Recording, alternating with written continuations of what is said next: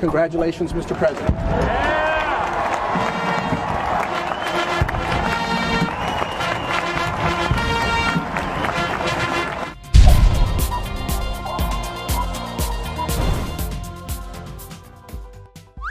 Trump toma posse como novo presidente dos Estados Unidos. Agora é oficial. O bilionário Donald Trump é o novo presidente dos Estados Unidos, mantendo o mesmo estilo da campanha, ou seja, com um discurso bastante agressivo e de dar inveja ao mais populista dos populistas. Trump criticou a elite, enalteceu o isolacionismo e prometeu a América para os americanos em primeiro lugar. Bom, mas por enquanto ainda é muito cedo para se fazer qualquer crítica, então agora é aguardar e ver no que vai dar. E por falar em Estados Unidos, Deputados americanos criticam Moro e defendem Lula em carta pública.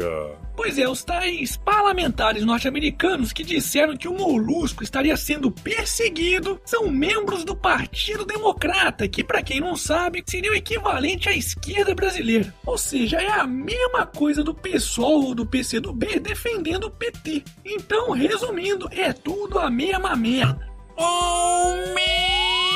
President Lula is innocent! He's a hero! Calma, motherfucker. Não vem cagar regra por aqui não, vai. Se preocupe aí com Trump porque vocês já fizeram muita merda nesse mundo. Aliás, quando a petralhada que sempre culpou o imperialismo norte-americano pelos males do planeta começa a chupar as bolas deles, é que a coisa tá feia. Hashtag Lula na cadeia. Morre Teori Zavascki, do STF, em acidente de avião na região de Paraty. O então indicado pela presidente Dilma Rousseff em 2012 para assumir o cargo de ministro do Supremo Tribunal Federal, Teori Zavascki, morreu nessa quinta-feira na queda de uma aeronave em Paraty, no litoral do Rio de Janeiro. Para quem não sabe, Teori foi o responsável pelo afastamento de Eduardo Cunha do mandato da Câmara, autorizou a prisão e depois a liberdade de Delcídio do Amaral, anulou a validade das escutas telefônicas entre Lula e Dilma divulgadas pelo juiz Sérgio Moro, entre outras polêmicas. Vale lembrar também que Teori era o relator da Operação Lava Jato no Supremo e estava prestes a homologar a delação da Odebrecht. Agora caberá ao bananão do Temer apontar um substituto para ocupar sua vaga, podendo até mesmo indicar o juiz Sérgio Moro. Oh, que legal! Bom, mas infelizmente na prática isso seria uma péssima ideia. Como assim? Você é burro, seu burro. O Sérgio Moro no STF vai botar pra fuder. Vai colocar a Dilma, o Lula e todos da Lava Jato na cadeia, seu burro. O seu animal, o Moro no STF não poderá julgar o Lula, a Dilma, o Cunha ou qualquer outra pessoa envolvida nos casos onde ele já atuou na Lava Jato, ou seja, enquanto era juiz de primeira instância. Portanto, tentar colocá-lo no STF nesse momento é tudo que Lula e sua quadrilha mais querem. Afinal de contas, ao mesmo tempo em que o juiz ficaria de mãos amarradas no STF, ele ficaria também bem longe da Lava Jato. Hashtag Fica firme, Moro. Momento.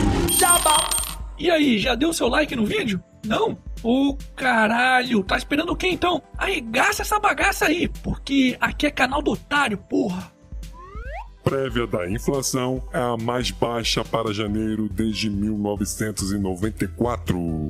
Parece que o dragão da inflação resolveu tirar uma sonequinha, pois a prévia da inflação, calculada pelo IPCA 15, começou o ano com um valor de 0,31%, ou seja, o menor valor para os meses de janeiro desde o início do Plano Real em 1994. Vale lembrar que, com a inflação menor, sobra mais espaço para queda dos juros. Não é à toa que o presidente do Banco Central, Ilan Goldfein, afirmou que a redução de 0,75 ponto percentual será o novo ritmo de queda da Selic, que é a taxa básica de juros. Bom, para quem não sabe, com os juros mais baixos, a oferta de crédito aumenta. Ou seja, pessoas e empresas conseguem fazer empréstimos de forma mais barata. Isso faz com que a população possa consumir mais e as empresas a fazerem novos investimentos, ampliando seus negócios e contratando mais funcionários. Consequentemente, a volta do crescimento econômico do país poderá ocorrer de forma mais rápida. Aliás, para quem ainda está querendo aproveitar esses altos juros e investir nos títulos prefixados do Tesouro Direto, é bom correr e conferir o vídeo que eu fiz sobre esse assunto, dando algumas dicas de como investir.